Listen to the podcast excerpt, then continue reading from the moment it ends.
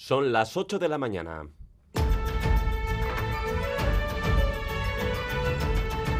Crónica de Euskadi.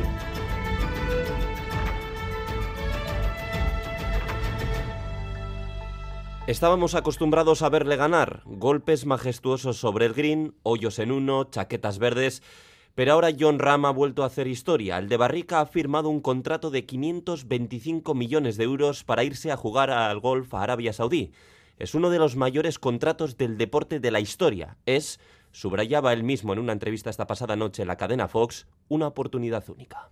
You know, as a pro, you don't have that chance very often, and if you're European or American, you barely have that chance, right? So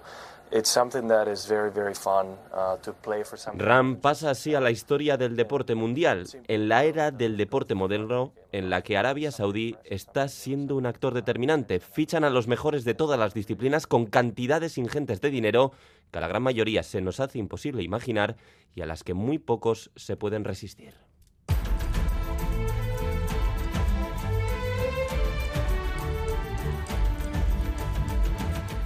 ¿Qué tal están, eh, Gunon, en casa estos días? ¿Tienen otro sonido? Venimos de Valencia y de Madrid. Pues eh, conocer un poco más el tema del euskera, ver las ciudades y sobre todo disfrutar de la gastronomía. Eh, estamos dos días en Bilbao y mañana vamos a San Sebastián y estaremos hasta el domingo. Hola, my name is Aiko. I'm coming from Germany, visiting my daughter. Son los miles de turistas que nos visitan estos días de puente de diciembre. Hoy es día de la Inmaculada, es festivo y el panorama se volverá a repetir. Calles abarrotadas de gente, bares hasta la bandera y visitantes por todas las esquinas conociendo y disfrutando de nuestros rincones. Días festivos en los que a la espera del balance definitivo las ocupaciones no están siendo tan altas como en otros puentes de diciembre. La razón no es otra que la subida de los precios. Sidoya Azcurdia es gerente de Necatur. Sobre todo es eh, pues porque este año ha caído muchos puentes después de verano y luego también pues no hay que olvidar que de alguna manera también eh, estamos en un momento en el que la inflación de precios tanto en alimentación como en tema de hipotecas u otros eh, temas pues a- al final afecta a las economías familiares y eso hace pues que bueno que las familias también pues opten por salir un puente y no otro disminuyan el número de noches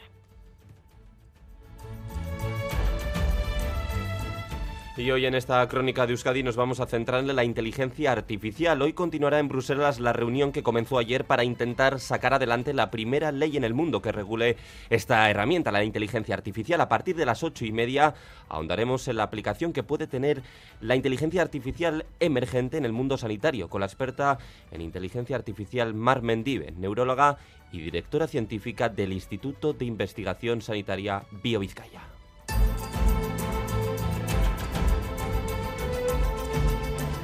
Pero además el día nos deja otros titulares que repasamos en formato breve con Leire García. Hoy se cumplen 25 años del apuñalamiento a Aitor Zabaleta, el seguidor de la Real Sociedad, que falleció cuando acudía a ver un partido de su equipo contra el Real Madrid. La agresión se produjo en un bar frecuentado por ultras del Atlético de Madrid en Boulevard. Recordaba ayer lo ocurrido el periodista de Radio Euskadi, Chema Oliden. Además, José María Arana, miembro de Madrilgo Erresaleac, lamenta que los gritos en contra de Zabaleta se mantengan a día de hoy cuando de repente apareció eh, Verónica, la novia de, de, Aitor, llorando, desconsolada, y eh, a su lado venía también Aitor doblado.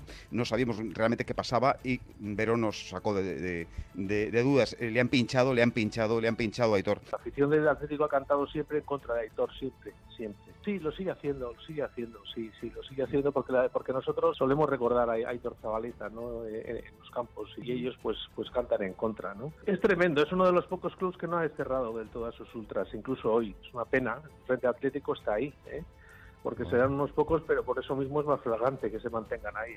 Bulchada Churi Urdiña ha convocado una manifestación esta tarde a las 7 en el Boulevard, en Donostia. Estados Unidos presiona a Israel para proteger a los civiles en las operaciones militares en Gaza. El primer ministro Netanyahu ha aceptado la apertura de un nuevo paso fronterizo en los próximos días. Este viernes el Consejo de Seguridad se va a reunir para debatir y votar un alto el fuego, reunión que se produce tras el llamamiento de Antonio Guterres para que se aplique el artículo 99 de la Carta de Naciones Unidas. En las próximas horas la Unión Europea podría confirmar a Nadia Calviño como presidenta del Banco Europeo de Inversiones. La vicepresidenta del Gobierno es la gran favorita tras confirmar Bélgica su apoyo. Ya cuenta con el respaldo de Alemania y se prevé que el Gobierno francés anuncie hoy a cuál de los cinco candidatos apoya. En casa, en Alonso Tegui, los servicios de emergencia recuperaron ayer por la tarde el cadáver de un hombre en un canal.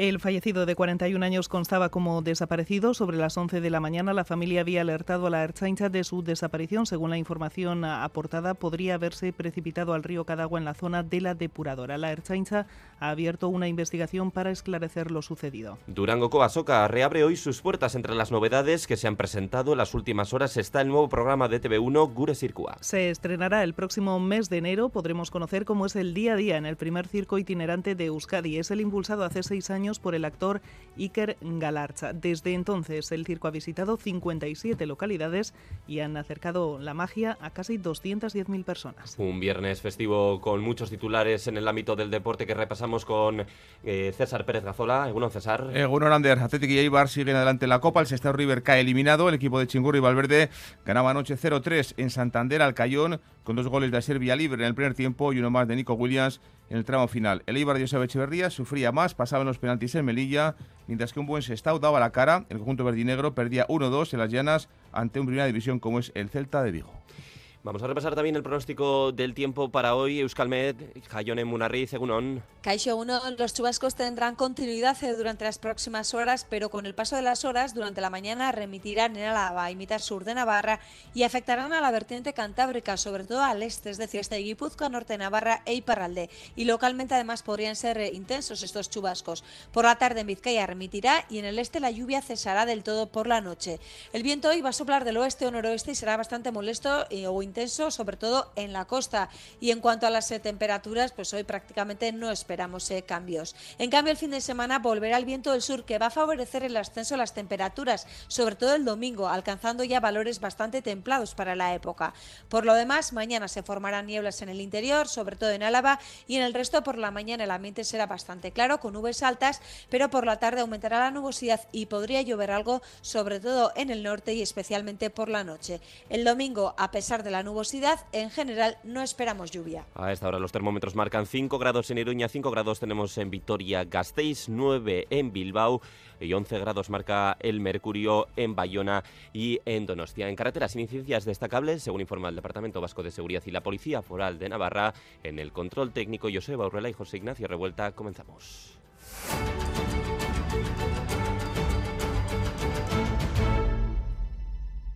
A tope. Esto está a tope, esto está que no se cabe. La calle está completa, vamos. Es que nos vamos, quería coger un par de décimos de Bilbao, digo, pues ya que estamos, eh, y, he visto la cola, digo, me, ya me apunto también y ya está.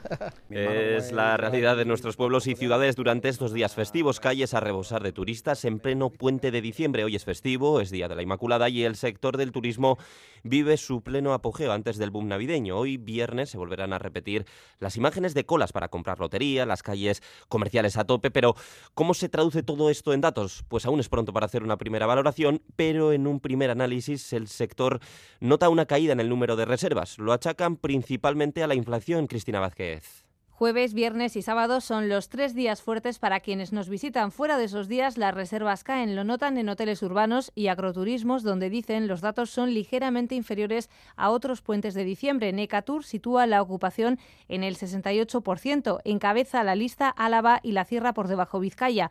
Entre los motivos, el calendario laboral que ha permitido elegir otros puentes para salir y el efecto de la inflación en los bolsillos. Idoia Escurdia, gerente de la asociación. Sobre todo es eh, pues porque este año ha caído muchos puentes después de verano y luego también pues no hay que olvidar que de alguna manera también eh, estamos en un momento en el que la inflación de precios tanto en alimentación como en tema de hipotecas u otros eh, temas pues al final afecta a las economías familiares y eso hace pues que bueno que las familias también pues opten por salir un puente no otro disminuyan el número de noches en los hoteles agrupados en Destino Bilbao el panorama es similar. Sus datos en este caso son algo mejores que los del año pasado, pero las reservas se concentran en los mismos días, jueves, viernes y sábado. La ocupación de estos tres días se sitúa en torno al 70%. El resto de la semana se queda por debajo del 50%. Diciembre, dicen, es en general temporada baja para estos hoteles, pero a ello se ha sumado otro factor, el tiempo. Joseba Goirigolzarri, presidente de Destino Bilbao. Los que deciden a última hora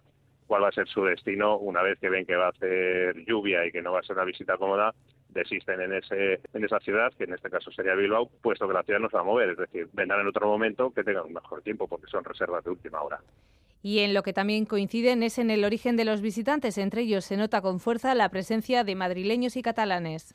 Menos reservas que en otros puentes de diciembre, pero también es una realidad que la gasolina está más barata que en meses anteriores. Los carburantes siguen a la baja y han alcanzado su nivel más bajo desde junio, Saray Pérez. Sí, los precios superan los 2 euros en verano de 2022 y aunque hemos superado ese pico, llenar el depósito continúa rozando las tres cifras. Este año, la vuelta al cole disparó los precios hasta casi rozar los 2 euros por litro de nuevo, pero desde octubre venimos viendo un descenso que nos deja con precios en torno a 1,50 y 1,70 euros por litro según el tipo de carburante. En nuestras gasolineras, los y las conductoras se muestran satisfechos con la pequeña bajada, pero siguen opinando que el precio es excesivo. Sí, hemos notado, eh, pero ya te digo que sigue estando carísimo todo y bueno, que han bajado 20 céntimos o algo así, no sé. Muy poquito, muy poquito. Estamos hablando de céntimos, no es nada esto. Muy poco, muy poco, la verdad. Del gran subidón que pegó, ahora es muy poquito lo que baja, muy poquito, apenas se nota. La verdad que muy poco. Unos 300 euros eh, nos gastamos al mes para ir a trabajar. Entre los trucos para ahorrar está elegir bien el surtidor, aprovechar los vales de descuento y hacer uso de la conducción eficiente. Y en caso de que sea posible, la bajada de precio del transporte público también puede ayudarnos a ahorrar en los desplazamientos y en el cuidado del planeta. Planes de puente de diciembre entre los que suele estar la nieve, suele o solía, porque son ya varios años en los que las nevadas copiosas no hacen acto de presencia por estas fechas. No ha nevado apenas y la mayoría de estaciones de esquí próximas a nuestro país están cerradas a cal y canto Irache Ruiz. Sí, parece que las estaciones de esquí no podrán inaugurar temporada este puente. La de Valdelinares en Teruel es la única abierta, lo que ha llevado a una cancelación hotelera masiva. Jesús Pellejero es el presidente de la Asociación Turística del Valle de Tena y dueño del único hotel abierto en Formigal. El momento que se produce la fecha de no apertura, ¿eh? el retraso de la apertura, pues las cancelaciones ya se multiplican. y muchísimas cancelaciones. Eh, nos hemos quedado con una ocupación muy baja, pues debemos estar en el día que más con una ocupación del 15-18%. Los que tienen alojamiento propio o apartamentos de temporada sí se han acercado a la zona, pero no a esquiar, sino a dejarlo todo a punto. Aprovechando el puente, pues hemos venido a pasar un poquito días de descanso, de vacaciones y a preparar temporada de esquí. Pues a dejar al día la ropa, el material, bueno, aprovecharemos un poquito para ponernos al día. Pues ya que está el apartamento, pues venimos a pasar estos días aquí a, a Formigal y a disfrutar de la montaña y del aire fresco y del frío. Planes alternativos a la espera de la Gran Nevada.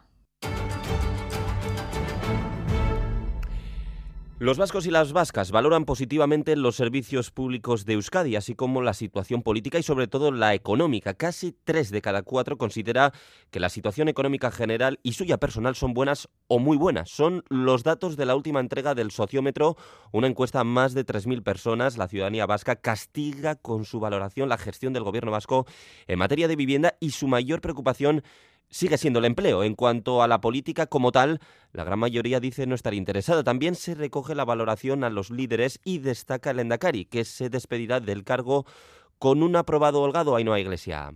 Íñigo Urcullu dejará el Endacaritza con una nota de 5,5 por parte de la ciudadanía, Nerea Cortajarena 5,1 y Miren Gorrochategui un 5. El resto de líderes suspende. Tres de cada cuatro consideran que los servicios públicos en Euskadi son bastante o muy buenos, pero la valoración de la gestión del gobierno vasco difiere por áreas, con turismo como mejor valorada y vivienda la que peor. Solo dos de cada diez cree que la gestión en vivienda ha sido buena. En sanidad, un tercio la califica de buena y otro tercio de mala, siendo un unos pocos más los de este último grupo. No sorprende, por tanto, que las principales preocupaciones de la gente pasen por vivienda o sanidad, aunque por encima de todas está el mercado laboral. El trabajo precario que tienen los jóvenes, que están súper preparados y ganan, ganan poquísimo, y luego sanidad. Ikasi eta gero praktikak lana pizkat mundu hori, lan mundua bai. Los sueldos y el alquiler, que está caro.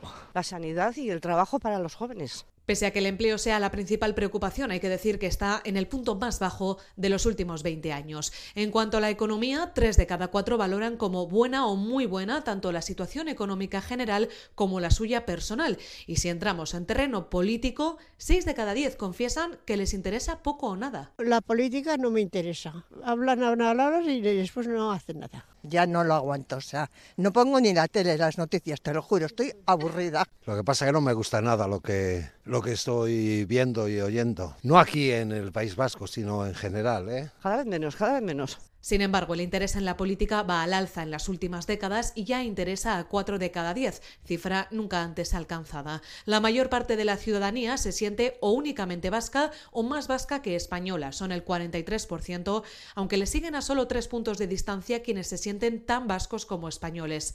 A favor de la independencia está el 22%, el 33% dice que depende de las circunstancias y el mayor porcentaje, el 37%, está en contra. Datos del sociómetro a las puertas de un año electoral para el que todavía no conocemos las fechas de las próximas elecciones autonómicas en Euskadi, a la espera de los efectos en la comunidad autónoma vasca de la ruptura entre Sumar y Podemos en el Congreso. Sigue pendiente la conformación de ese espacio en la designación de candidato al y parece que ninguna de las dos partes renuncia a la clave de todo. ¿Quién liderará?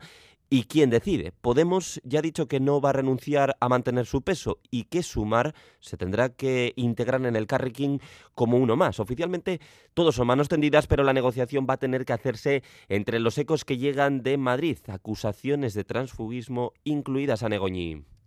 Podemos Euskadi y Sumar Mugimendua están dispuestos a negociar, sí, pero con condiciones. Podemos Euskadi pide la continuidad de la marca El Carrequín, que Miren Gorrochategui sea la candidata al Endacari y que se respete el papel de la formación morada dentro de la coalición. Juancho López de Uralde, coordinador de Alianza Verde en Boulevard, ha criticado la gestión de Yolanda Díaz. Creo que cuando, cuando se conforma como digo, una, una, coalición, quien tiene la responsabilidad de que esa coalición funcione y de gestionarla adecuadamente es, eh, digamos, quien la lidera, ¿no? Y yo creo que eh, en, este, en este proceso pues hay, hay fuerzas, y desde luego entre ellas Podemos y también Alianza Verde, que, que no han sido tratadas con el, con el respeto que se merecen, pues es muy difícil que, que los acuerdos puedan, puedan ir más allá de, de las elecciones, ¿no? Sumar no cree que el nombre de la coalición sea un problema en la negociación, pero con respecto a quién será candidata o candidato al Endacari, subrayan que debe ser una persona de consenso.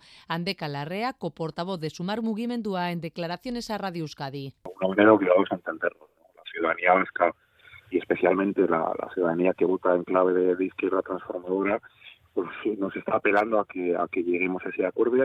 Está previsto que en los próximos días Podemos Euskadi, Sumar Mugimendua, Equo y Izquierda Unida Esqueranitza se reúnan para negociar. Esto en Euskadi, en Madrid, Sumar ha deslizado que los cinco escaños que han pasado al grupo mixto pertenecen a Sumar y que esos diputados deben entregar su acta. 8 y 17 minutos de la mañana. En Gaza la situación es cada vez más extrema. Las bombas de Israel no dejan ningún lugar seguro en la franja. El secretario general de la ONU aplicará por primera vez en su mandato el artículo 99 para pedir al Consejo de Seguridad que fuerce un alto al fuego en Gaza, algo que ha desatado la furia de Israel, que ahora se muestra dispuesta a abrir un nuevo paso fronterizo en Gaza. Oscar Pérez, Egunón. Es el paso de Kerem Salom que comunica Gaza e Israel y se sitúa junto a la frontera de Egipto en el extremo sur de la franja. Netanyahu acepta su apertura aunque no ha concretado cuándo. El anuncio se ha producido tras una conversación con Joe Biden y después de que el secretario de Estado norteamericano haya dado un paso más, incluso llegando a la crítica sobre el respeto a las vidas civiles en las operaciones militares en Gaza. Es imperativo que Israel ponga atención en la protección de los civiles. remain a gap between exactly what, what I said when I was there, the intent to protect civilians, Hay una brecha entre lo que me dijeron cuando estuve allí, el intento de proteger civiles y los resultados reales que hemos visto sobre el terreno, ha dicho Anthony Blinken. Este viernes el Consejo de Seguridad se va a reunir para debatir y votar un alto el fuego tras invocar a Antonio Guterres el artículo 99 de la Carta de Naciones Unidas. La ONU ha expresado preocupación también por las imágenes de decenas de hombres desnudos detenidos por el ejército de Israel que se han conocido en las últimas horas. Al Jazeera asegura que los soldados se han llevado detenidos a decenas de hombres en Beit de esa manera, desnudos, para interrogarlos. Y en el seno de la Unión Europea hoy continúan las negociaciones para intentar sacar adelante la primera gran ley de la inteligencia artificial. A la espera del texto definitivo ya sabemos que habrá normativa para regular, entre otras cuestiones, herramientas como el chat GPT. Bruselas, Amaya, Portugal.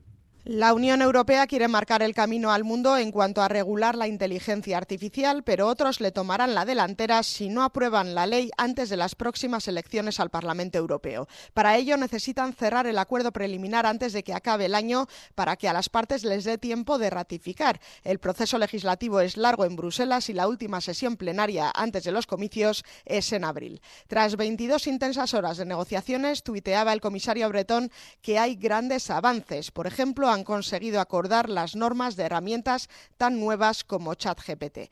El mayor choque ahora consiste en qué hacer con el uso de herramientas biométricas en espacios públicos. Los eurodiputados no quieren que se puedan utilizar en tiempo real para, por ejemplo, detener in situ a cualquiera que la IA identifique como sospechoso. Apuestan por cribar las imágenes grabadas a posteriori si hay orden judicial. Pero los Estados miembros quieren excepciones para poder usar estas herramientas también en tiempo real y lo exigen en nombre de la seguridad. Y vamos ahora con uno de los nombres propios de la jornada. John Ram ficha por la Liga Saudí por 525 millones de euros, Susana Armentia. Sí, los rumores surgieron el pasado mes de septiembre cuando lideró la victoria del equipo europeo en la Ryder Cup.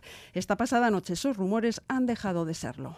After all the rumors, some of them were true and uh, I have officially joined uh, Live Golf.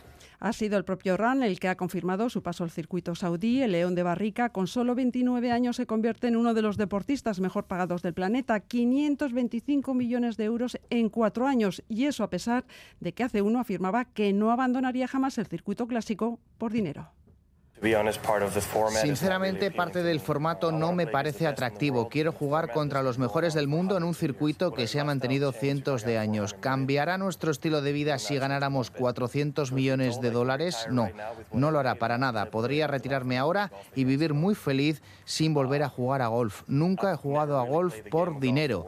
Finalmente, los petrodólares han seducido a Ram, que reconoce que la mareante oferta ha pesado en su decisión, también su familia.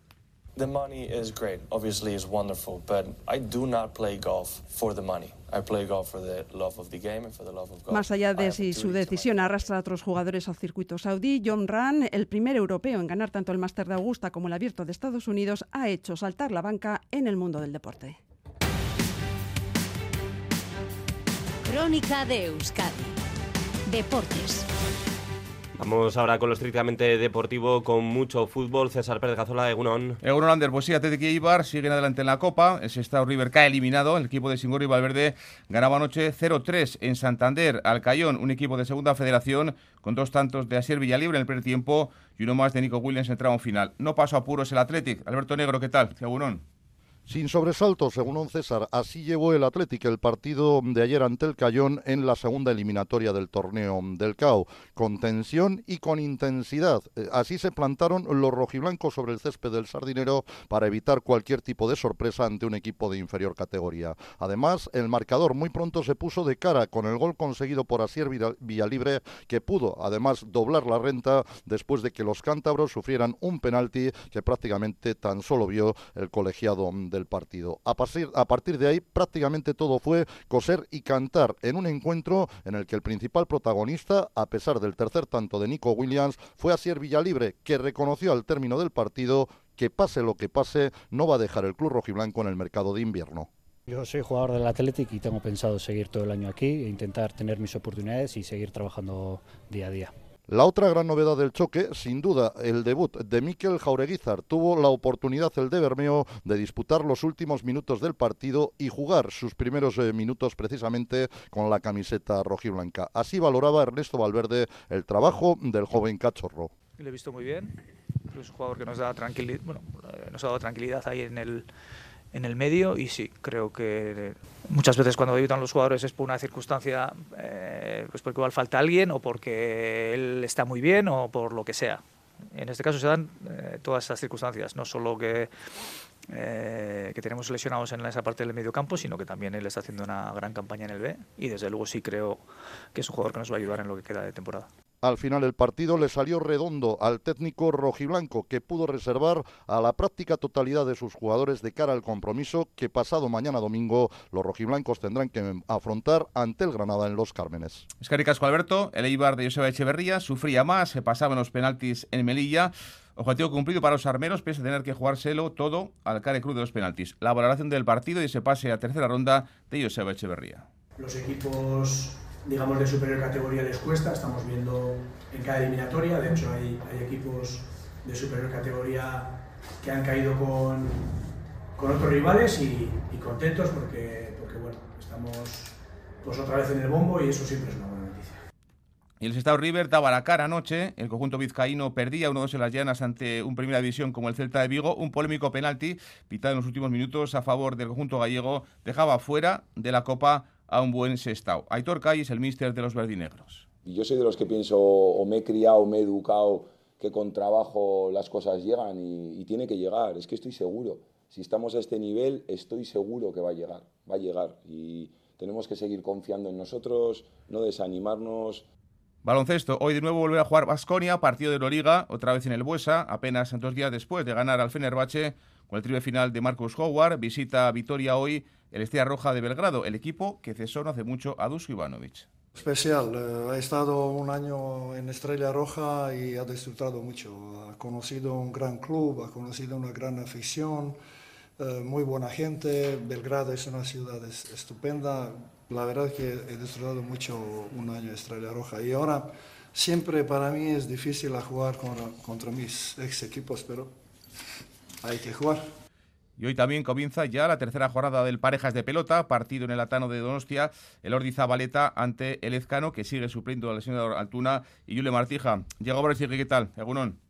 Egunon no suele ser lo común, pero en esta ocasión podemos decir que el escenario del partido comparte protagonismo e incluso eclipsa a los eh, propios protagonistas del duelo, que no son otros que los eh, propios pelotaris. El Atano tercero de Donostiarra nos llega de estreno al Parejas. En la instalación pasa de lucir el verde habitual a un gris en mate, que en general parece que gusta, pero que veremos cómo resulta con la pelota ya en juego. Escuchamos en todo caso la valoración eh, que hacían previamente el Ordi, Rezusta, Artola e Imaz bonito, ¿no? Cuando entraba al frontón me ha dado muy buena impresión, se ve muy bien la pelota y no hay ninguna pega. Soy más del, del verde clásico, pero bueno, tiene bastante buena pinta. Zakartxioa gehatuko zala kaso, baina bueno, hoy ba, jokatu aurretik ezin da gehiegi esan ez da. Recuerdos de finales y hemos visto el frontón verde y nos quedamos con el verde igual.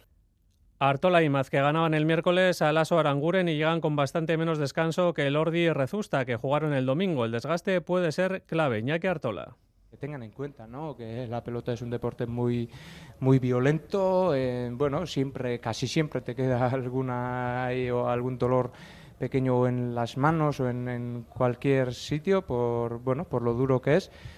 Y no es normal no jugar en tres días dos, dos partidos el de Aleguía y también Imaz, es decir, Artola e Imaz, suman una victoria en el campeonato y una derrota. El Ordi y Rezusta han ganado sus dos eh, compromisos previos. Es que Ricasco Yagoba y más citas del día de este viernes festivo. La final del Sherpa Chapel que está en Bilbao. El escolari Azpeitierra Julian Alberdi es el gran favorito. Hola, Arrola ¿qué tal? Egunon.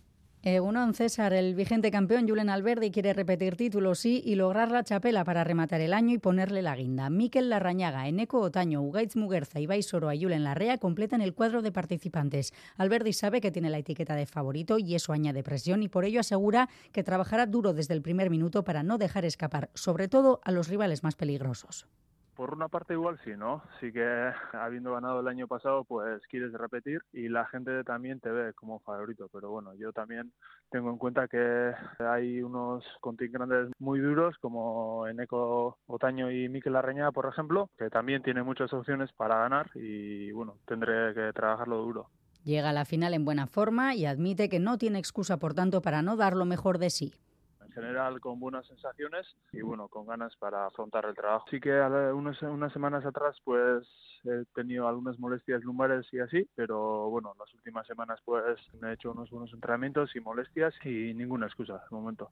El Frontón Vizcaya también acoge la final femenina en la que participarán Nerea Arruti, Carmel Eguisa Sola y Malen Barrenechea. La cita a mediodía. La entrada es libre. Escarica Escolach y hoy, esta tarde, se inaugura el BBK Mendifil, el mejor cine de montaña, los próximos 10 días en la capital vizcaína, todo un referente sin duda en el cine de montaña. John Zubieta, Euron.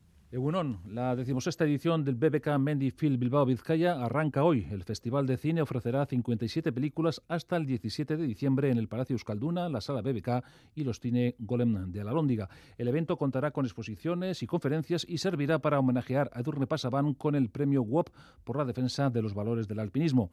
De las 57 películas a proyectar, 17 serán estrenos internacionales de grandes realizadores. El público, por tanto, podrá disfrutar de aventura, deporte extremo y la fascinación por la naturaleza. Hasta 15 países tomarán parte en este certamen de Bilbao, Europa, América del Norte, Asia y Oceanía. 51 películas competirán en la sección oficial en busca de alguno de los 12 galardones que están en juego. El premio Estrella está dotado con 6.000 euros. Además, otras cuatro se van a presentar a la sección de Zabalán. Gracias, Zubi. Partido también de Liga Sobal de Balomano esta tarde, noche en Pamplona, a las 8, una venidor. Dos equipos empatados en la clasificación. Buen test para el equipo de, de Quique Domínguez.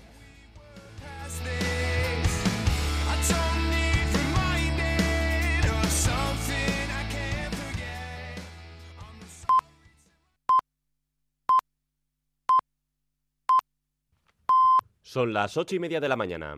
Crónica de Euskadi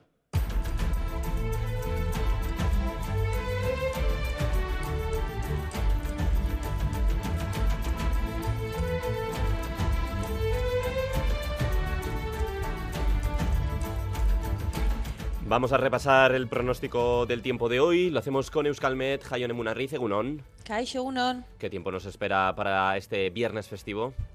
Bueno, pues durante las próximas horas eh, todavía seguiremos con lluvia. Puede llover en cualquier eh, sitio, pero con el paso de las horas ya y a partir de media mañana, sobre todo, eh, remitirán en Álava y mitad sur de Navarra. Y en esta zona, zona, de hecho, la nubosidad se romperá bastante y la lluvia se quedará en la vertiente cantábrica, sobre todo en el este, es decir, este Guipúzcoa, norte Navarra e Iparralde. Y aquí no se descarta que en algún momento se pueda producir todavía algún chubasco más intenso. Por la tarde también irá remitiendo en Vizcaya en el este la lluvia cesará ya por la noche. El viento va a soplar hoy del oeste o noroeste y será bastante molesto, sobre todo en la costa y por la tarde irá perdiendo algo de fuerza y fijándose del sur. Y en cuanto a las temperaturas, no esperamos eh, grandes cambios hoy, así que seguiremos con un ambiente bastante frío, sobre todo en el interior. ¿Y qué hay del fin de semana? Pues el fin de semana vuelve el viento del sur y este viento va a favorecer el ascenso de las temperaturas, sobre todo el domingo cuando se alcanzarán ya valores eh, más templados. De hecho, en la vertiente cantábrica el domingo las máximas podrían situarse en torno a los 18 o 19 grados. Por lo demás, mañana se formarán nieblas en el interior, sobre todo en Álava, y en el resto por la mañana ambiente bastante claro, con nubes altas, pero por la tarde aumentará la nubosidad de tipo medio y alto y podría llover algo especialmente en el norte y sobre todo por la noche. El domingo, a pesar de la nubosidad, y a pesar de que a primeras horas puede llover algo, en general durante gran parte del día no esperamos lluvia. Es que ricasco, Jayone. Agur. En carreteras sin incidencias destacables a esta hora de la mañana, según informa el Departamento Vasco de Seguridad y la Policía Foral de Navarra. Una pequeña pausa para la publicidad y vamos a hablar de inteligencia artificial. Vizcaico Foru Aldundia Diputación Foral de Vizcaya. En el intercambiador de cruces entre la Vizcaya 30 y la Vizcaya 10 continuará el corte completo del enlace de conexión sentido Cantabria hasta el 31 de enero de 2024 de 10 de la noche a 6 de la mañana. Más información en vizcaya.eus. Diputación Foral de Vizcaya. Vizcaya de Nonsat. Quien quiera peces, que no se moje. Ya no. Ahora con Landarresa, pescado fresco a un solo clic. Directo del puerto de Ondarro a tu casa. Pescado por nuestros barcos. Limpio, preparado a tu gusto y listo para cocinar. Quien quiera peces, que entre en landarresa.eus. Landarresa, de nuestros barcos a tu mesa. Proyecto financiado por Gobierno Vasco y Unión Europea. Esta Navidad llega al Mirador de Archanda una aventura excepcional. Naturaleza encendida a Itzasaldi. Un paseo nocturno inmersivo y lleno de luz para todos los públicos. Una experiencia más sostenible con la multienergía de Repsol en colaboración con el Ayuntamiento de Bilbao. Ven y disfruta de su magia a partir del 5 de diciembre. Entradas ya a la venta en naturalezaencendida.com. Lo tiene el hippie y el banquero, la vecina y el portero, el que es muy bailón y el que trae el cotillón. ¿Es un extra? De ilusión. El 1 de enero, cupón extra de Navidad de la 11, con 80 premios de 400.000 euros. Por solo 10 euros, cupón extra de Navidad de la 11. En Navidad, todos tenemos un extra de ilusión. ¿Lo tienes tú? A todos los que jugáis a la 11, bien jugado. Juega responsablemente y solo si eres mayor de edad. Radio Euskadi. Compartimos lo que somos.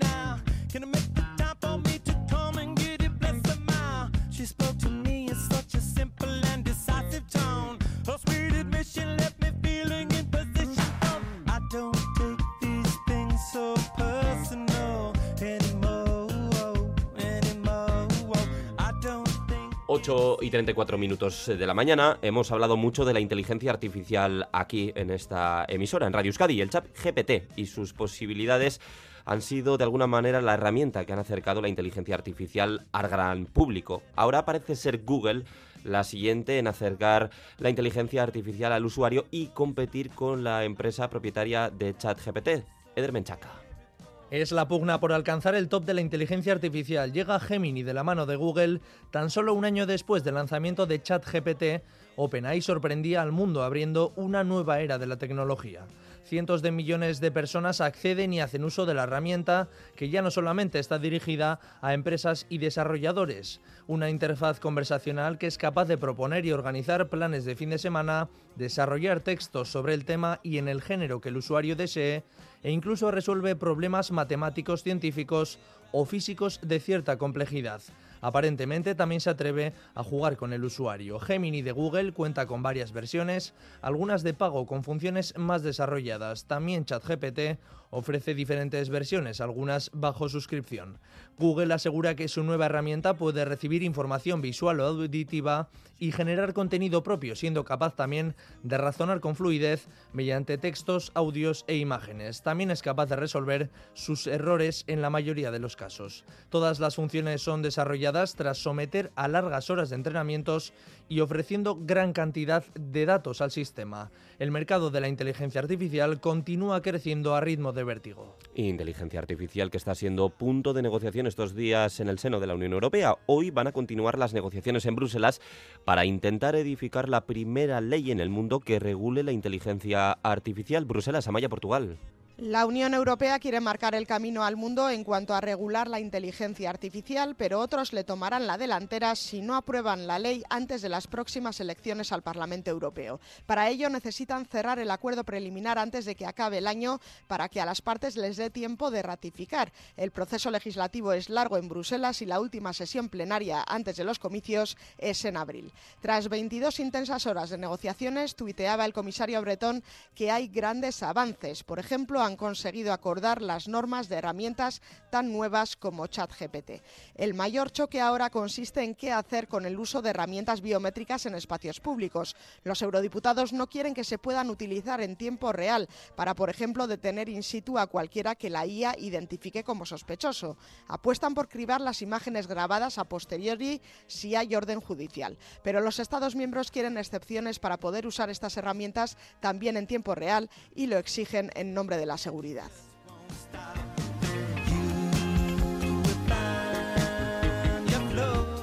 Inteligencia artificial que tiene múltiples, eh, múltiples perdón, aplicaciones. Una de ellas es la sociosanitaria. De eso vamos a hablar en los próximos minutos con Mar Mendive, neuróloga y directora científica del Instituto de Investigación Sanitaria Biovizcaya. Egunon, señora Mendive. Egunon Danori. ¿Es necesario regular la inteligencia artificial? ¿Necesitamos una ley? Totalmente, totalmente. Y, y, es el momento adecuado, quizás, ¿no? Yo creo que la inteligencia artificial es una herramienta que va a transformar la forma en la que trabajamos en muchos ámbitos y ese ámbito es el ámbito de la salud. Nos ayudará a diagnosticar mejor y precozmente, a pronosticar mejor las enfermedades y en muchos proyectos de investigación que estamos trabajando en BioVizcaya ya la estamos utilizando. En, en, ámbitos tan interesantes como predecir cuál va a ser el pronóstico de una enfermedad oncológica o una enfermedad rara o una enfermedad neurodegenerativa, lo estamos utilizando en proyectos tan importantes como Horizonte Europa. Uh -huh. Por lo tanto, legislarlo es absolutamente necesario porque si no, eh, tenemos una pérdida de oportunidad eh, que es clave en este momento. Enseguida vamos a andar en todas esas cuestiones, pero vayamos paso por paso. En el campo de la neurología, ¿qué tipo de aplicaciones puede tener la inteligencia artificial?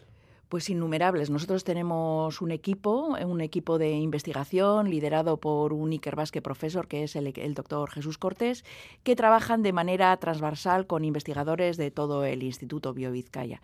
Entonces, de tal manera, yo puedo poner algunos ejemplos.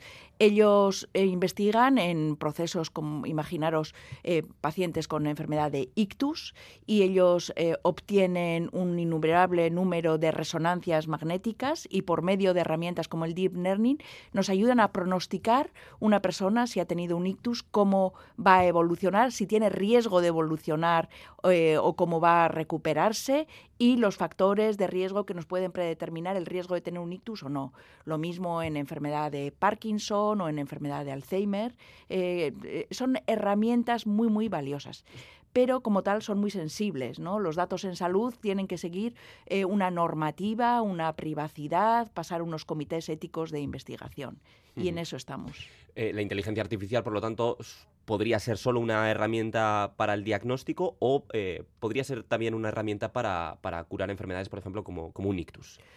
Eh, nos- sobre todo nos va a ayudar, la inteligencia artificial generativa nos va a ayudar para diagnosticar antes, para decidir cuáles son los tratamientos más adecuados. Aquí tenemos que integrar los datos de los pacientes. Eh, los datos de los pacientes, datos a largo plazo, datos de muy buena calidad, son la moneda de cambio actual. Luego tenemos que integrar distintos biomarcadores, marcadores de imagen, resonancias, analíticas que tengamos de los pacientes, información eh, genética. Entonces, integrando toda esta información, podríamos determinar mejor el diagnóstico más rápido y el pronóstico, el tratamiento más adecuado. Incluso en el ámbito de la gestión de la salud, eh, dejaremos de hacer eh, procesos que no tienen valor actualmente, que igual en el siglo XX tenían y actualmente no. Eh, Yo creo que es una herramienta que tenemos que utilizarla siempre siguiendo una normativa y una privacidad de datos dentro de la legislación. De alguna manera, la inteligencia artificial es algo muy nuevo. Eh, estos días estamos viendo en Bruselas cómo se está intentando sacar adelante esa primera ley a nivel mundial que regule la inteligencia artificial. No sé, eh, en el ámbito de Osakideza, eh, ¿cuál es el grado ahora mismo de aplicación? ¿En qué fase estamos? Osakidecha está digitalizada. Eh, comparativamente con otros países europeos, a nosotros en proyectos como Horizonte Europa, que llevan inteligencia artificial, nos, nos bu- buscan para participar, incluso eh, te- estamos en proceso de coordinarlos. O sea que yo creo que la historia clínica electrónica que tenemos a largo plazo, eh, con datos de, de mu- de mucha información y muy valiosa, de muy buena calidad, es, es una herramienta que, que- que tiene un valor incalculable y que tenemos que utilizarlo.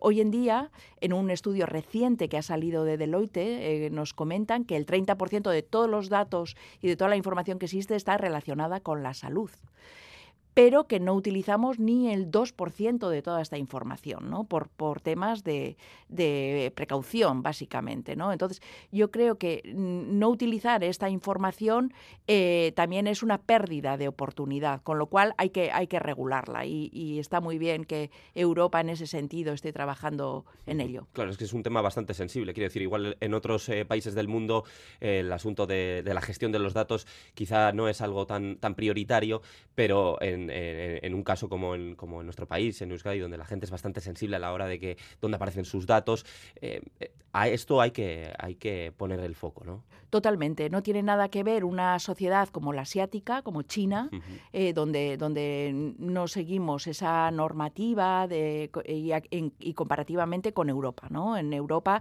el paciente es lo primero, las personas es lo primero. Entonces, eh, por ese motivo se tiene que cumplir toda la normativa sin perder eh, esa oportunidad que nos está dando.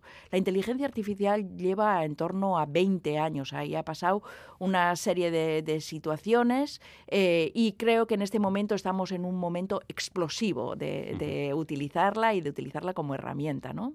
¿Encaja entonces el tema de los datos y su utilización eh, o, su, o su utilidad a partir de la inteligencia artificial en, en nuestra sociedad? ¿Encaja perfectamente ese ámbito? Totalmente. To- eh, Tenemos que aprovechar esta oportunidad, eh, esta información que tenemos para participar en distintos proyectos de, de proyectos de investigación que a, a- a nivel de todo Europa por ejemplo, a mí me parece eh, un ejemplo muy importante en la investigación en enfermedades raras. Enfermedades raras que, no, que necesitas una masa crítica importante a nivel de toda Europa eh, para, eh, para obtener resultados. Entonces, en esos ámbitos me parece muy importante. En el ámbito de la oncología, para determinar mejor, para detectar mejor, se está utilizando. Tenemos ejemplos ya innumerables. Por ejemplo pues por ejemplo estamos participando en algunos proyectos, un proyecto Horizonte Europa que se llama Lucía, para detectar cuanto antes precozmente el cáncer de pulmón y lo estamos haciendo en todo Vizcaya.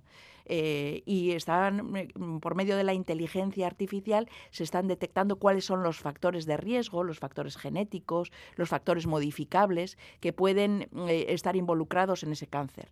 En otros ámbitos, en enfermedades raras. Estamos eh, también trabajando en, distintos marcadores multimodales para determinar y para detectar precozmente y diagnosticar precozmente enfermedades raras en toda Europa. ¿no? En Parkinson, en Parkinson estamos participando. Si a una persona le diagnostican la enfermedad de Parkinson, saber cuál es el pronóstico a 10 y a 20 años de esa persona en función de los datos de imagen, de resonancia, genéticos, eh, biomarcadores moleculares. O sea que tenemos bastante. La mayoría de los proyectos importantes que tenemos hoy en día, una de las partes eh, lleva inteligencia artificial. La verdad es que los ámbitos de aplicación son innumerables, eh, además cada vez va a más. Eh, mm, no sé si, imagino que habrás visto esas herramientas que te trucan la voz y que de repente gente aparece hablando en otros idiomas, eh, idiomas que, no es capaz de, articular. No sé si vamos a llegar en un futuro a, no sé, eh, por medio de la inteligencia artificial, a aumentar el conocimiento humano. No sé si eso es posible, será posible. Seguro que sí, eh, seguro que sí, pero yo todavía le veo una aplicación más interesante y recientemente en agosto hubo un artículo en Nature muy importante en que pacientes que se habían quedado eh, con dificultades para hablar, eh, lo que se llama anartria, pacientes a los que habían sufrido un ictus o tenían una enfermedad neurodegenerativa como la ELA, que por medio de la inteligencia artificial se puede reconstruir su lenguaje. Ellos saben lo que quieren decir, pero no pueden hablar. Y por medio de la inteligencia artificial reconstruyen ese discurso. Eso me parece de lo más interesante. ¿Y eso cómo es posible? no sé si sea por la aplicación de algún microchip o, qué tipo de herramientas se utilizan. Porque claro, hablamos de inteligencia artificial y que quizá es algo muy, no sé, poco tangible, ¿no? Exactamente. Son, son herramientas que, en principio, si intelectualmente o cognitivamente se está bien, eh, pueden, eh, pueden reconstruir tu propia voz o tu propio lenguaje. Eh, lo cual me parece de lo más interesante. Luego ya en, un mundo futuro eh, sí, que, sí que sabemos que todo el ámbito de la neurotecnología va, a tener unas aplicaciones importantes. Desde hace más de 20 años están implantando microchips en el cerebro para, para tratar algunas enfermedades como el Parkinson o algunos casos muy refractarios de epilepsia, con lo cual de cara a un futuro probablemente sí que se puedan implantar chips eh, para otras eh, funciones, ¿no? Pero, pero ya eso ya es casi casi ciencia ficción en nuestro mundo. Quizás en el, en el mundo y en otros entornos como las sociedades asiáticas se haga antes que aquí. Sí. Claro, precisamente eso te iba, te iba a preguntar. No sé si esto encaja en la ética médica en el código deontológico de, precisamente de los profesionales. Claro, evidentemente ahí pasamos a otro, a otro, a otra dimensión, ¿no? A otra dimensión porque si nos implantan un microchip que nos ayude a, a, procesar información que nos ayude a hablar otros idiomas, ya eh, estamos implantando unas capacidades distintas a una persona. Entonces, eso ya se pasa un poco de la normativa a la que nosotros estamos trabajando, con lo cual, eh, con lo cual ya eh, entra en el mundo de los neuroderechos, eh, en los que está trabajando un grupo de investigación muy, muy importante de cuál, cuál es la dimensión. ¿no? Nosotros todavía estamos trabajando en inteligencia artificial aplicada a distintas enfermedades con el fin de dar unos resultados o cumplir unas necesidades, cubrir esas necesidades que tienen nuestros pacientes y, en esa fase estamos todavía. Eh, ¿Podríamos decir, por lo tanto, que la inteligencia artificial va a ser la revolución en las enfermedades cerebrales? Bueno, estamos en una transición, en una transición y en una transformación de la sociedad. Hay unos cambios, una transición climática y, una transición tecnológica y, estamos inmersos en esa transición eh, ecológica. Tenemos que ser inteligentes, evidentemente la inteligencia artificial no va a suplir a un médico o al contacto humano que tenemos entre pacientes y médicos o entre distintos sanitarios, pero desde luego nos puede ayudar, nos puede ayudar a trabajar mejor, a utilizar mejor quizás los recursos humanos que tenemos, a dejar de hacer procesos que no tienen valor hoy en día. Tenemos que utilizarlo como, como una herramienta que nos va a ayudar. Claro, precisamente eso es lo que te quería preguntar. No sé si de alguna manera la inteligencia artificial se nos va a escapar de las manos a los seres humanos. Por eso es tan importante lo que están haciendo de, de legislarla. ¿no? Ahí, ahí tenemos que tener muchísima pre- pre- eh, precaución porque los datos son muy sensibles, entonces tenemos que legislarla. No se, va no se nos va a escapar de las manos. No va a llegar eh, ese, ese momento quizá apocalíptico en el que las máquinas controlen a la razón humana. Mm, Por el momento no, tenemos, eh, tienen que ser aplicaciones, ¿no? Tienen que ser aplicaciones. Sí que se está trabajando en distintos modelos, en distintos robots, incluso que tengan emociones, pero desde luego eh, probablemente sea muy distinto en sociedades como la sociedad asiática o la sociedad estadounidense respecto a Europa, en las que somos mucho más prudentes y pensamos más en las personas, pero, pero bueno, siempre, siempre está el riesgo, ¿no? Siempre está el riesgo si no lo hacemos bien. Usted es neuróloga. Hace poco conocimos cuál podría ser una de las consecuencias precisamente de la, de, la esclerosis múltiple, el virus de Epstein-Barr, el que provoca la mononucleosis. La inteligencia artificial va a ayudarnos a encontrar los motivos o las razones de, muchas enfermedades o simplemente, eh, bueno, prevenir en el, diagnóstico de estas. Pues la inteligencia artificial, desde luego, nos va a ayudar. Eh, eh, ya en la Sociedad Española de Neurología ya nos hemos puesto a trabajar en ello y, vamos, hemos creado una vicepresidencia de inteligencia artificial que la va a llevar el doctor Ezpeleta y ya estamos trabajando en distintas enfermedades, sobre todo en inteligencia artificial generativa para eh, determinar mejor todos esos factores de riesgo, esos factores que pueden ayudarnos a prevenir las enfermedades, a diagnosticarlas más rápidamente y a determinar el pronóstico. A nivel mundial, eh, ya hemos eh, dicho que bueno, tiene diversas aplicaciones. ¿Usted eh, quién diría que es, o qué estado del mundo diría que es pionero en esto de la inteligencia artificial? Son distintos, quizás, ¿no? Quizás los países asiáticos, en donde la normativa china no, no tiene nada que ver con nosotros, ¿no? Eh, eh, las sociedades tienen distinta moral, distinta ética, eh, tienen distintas prioridades y la sociedad europea es muchísimo más conservadora, es muchísimo más prudente y piensa más en las personas, ¿no? Entonces, lo importante quizás en todos estos proyectos es hacerlo de manera responsable, de manera sostenible y, de- esa, es la, esa es la clave. ¿no? Nosotros estamos participando en muchísimos proyectos europeos eh, y aunando esfuerzos y generando un trabajo en red en toda Europa eh, y generando sinergias. Yo creo, yo creo que de esta manera llegaremos de manera eh, seria y de manera eh, lo más sostenible posible. Y una última pregunta ya para finalizar. Claro, esto de la inteligencia artificial abre otro, otro ámbito y es el de la formación. Ahora, bueno, pues ya vemos como los sanitarios trabajan cada vez más codo a codo con, con ingenieros, eh, con gente del mundo de la tecnología. ¿Qué perfiles eh, va a demandar esto de la inteligencia artificial en Euskadi?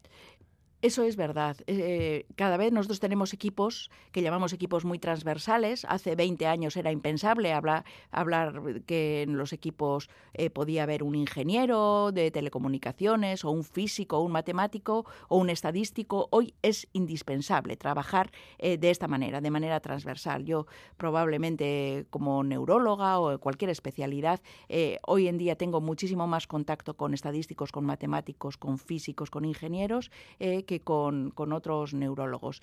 Eh, generar ese tipo de equipos es muchísimo más enriquecedor y estamos aprendiendo, ¿no? Yo creo que los jóvenes, en BioVizcaya eh, todos los veranos hay muchísimos estudiantes que hacen sus prácticas ahí y cada vez tenemos más este tipo de perfiles. Pues eh, Mar Mendive, neuróloga y directora científica del Instituto de Investigación Sanitario Biobizkaia, Eskerrik asko gurean izategatik, mila mila esker eta horren arte. Eskerrik asko dan hori.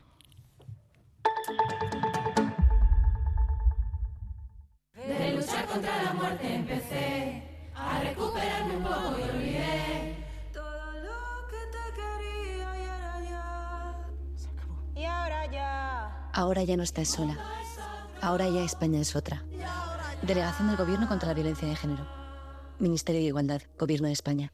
Esta Navidad llega al Mirador de Archanda una aventura excepcional. Naturaleza encendida a Itsasaldi. Un paseo nocturno inmersivo y lleno de luz para todos los públicos. Una experiencia más sostenible con la multienergía de Repsol en colaboración con el Ayuntamiento de Bilbao. Ven y disfruta de su magia a partir del 5 de diciembre. Entradas ya a la venta en naturalezaencendida.com. Estás perdiendo el En BM Supermercados tenemos una Navidad muy nuestra. Cada semana tienes un 30% de descuento en una selección de productos y además, esta semana un 30% también en todos los jamones y paletas curadas con pata. Acércate y te lo cuento. BM, muy fresco, muy nuestro. Codo a codo. Así salimos a la calle.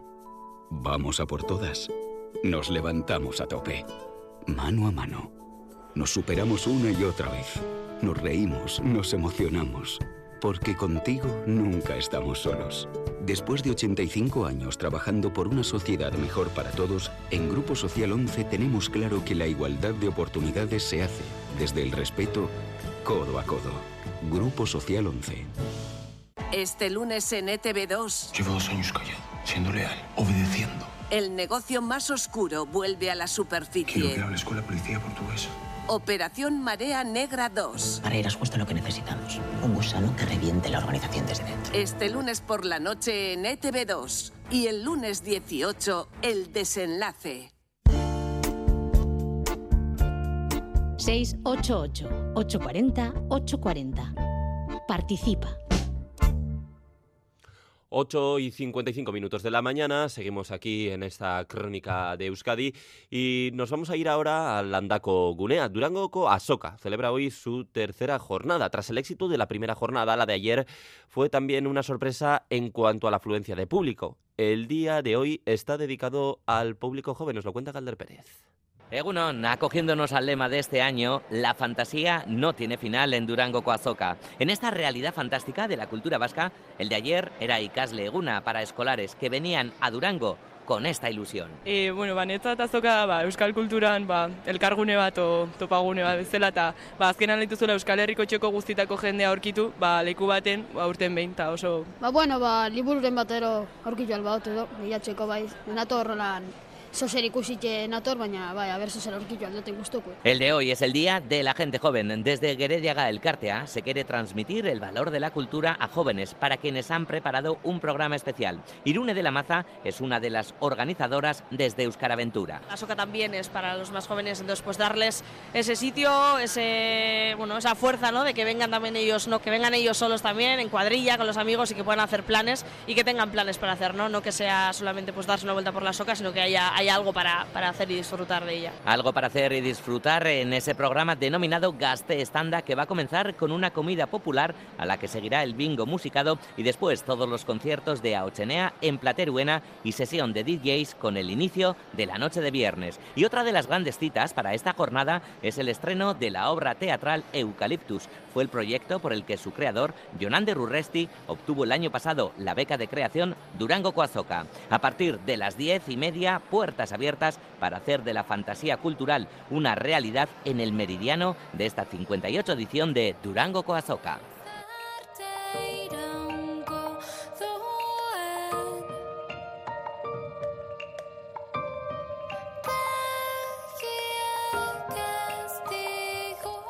Inmersos en plena soca de Durango y a las puertas, como nos contaba nuestro compañero Galder Pérez, de empezar el tercer día, hoy queremos destacar algunos conciertos que tendrán lugar en el marco de la feria y el disco de Durango. A las 12 en AOCNA, Eider presentará su nuevo disco, un EP de seis canciones, es el camino para encontrarse y las experiencias, emociones y percepciones vividas en los últimos años, especialmente en los pasajes vividos en la transición de la adolescencia a la madurez. Musicalmente, Eider ha trabajado libremente todas las canciones, centrándose en las melodías pop, combinando sonidos electrónicos y orgánicos. Con su tema Ogeitairu ponemos punto y final a esta crónica de Euskadi. Sepan que pueden seguir informados cada hora en punto aquí en Radio Euskadi. Pasen un buen día.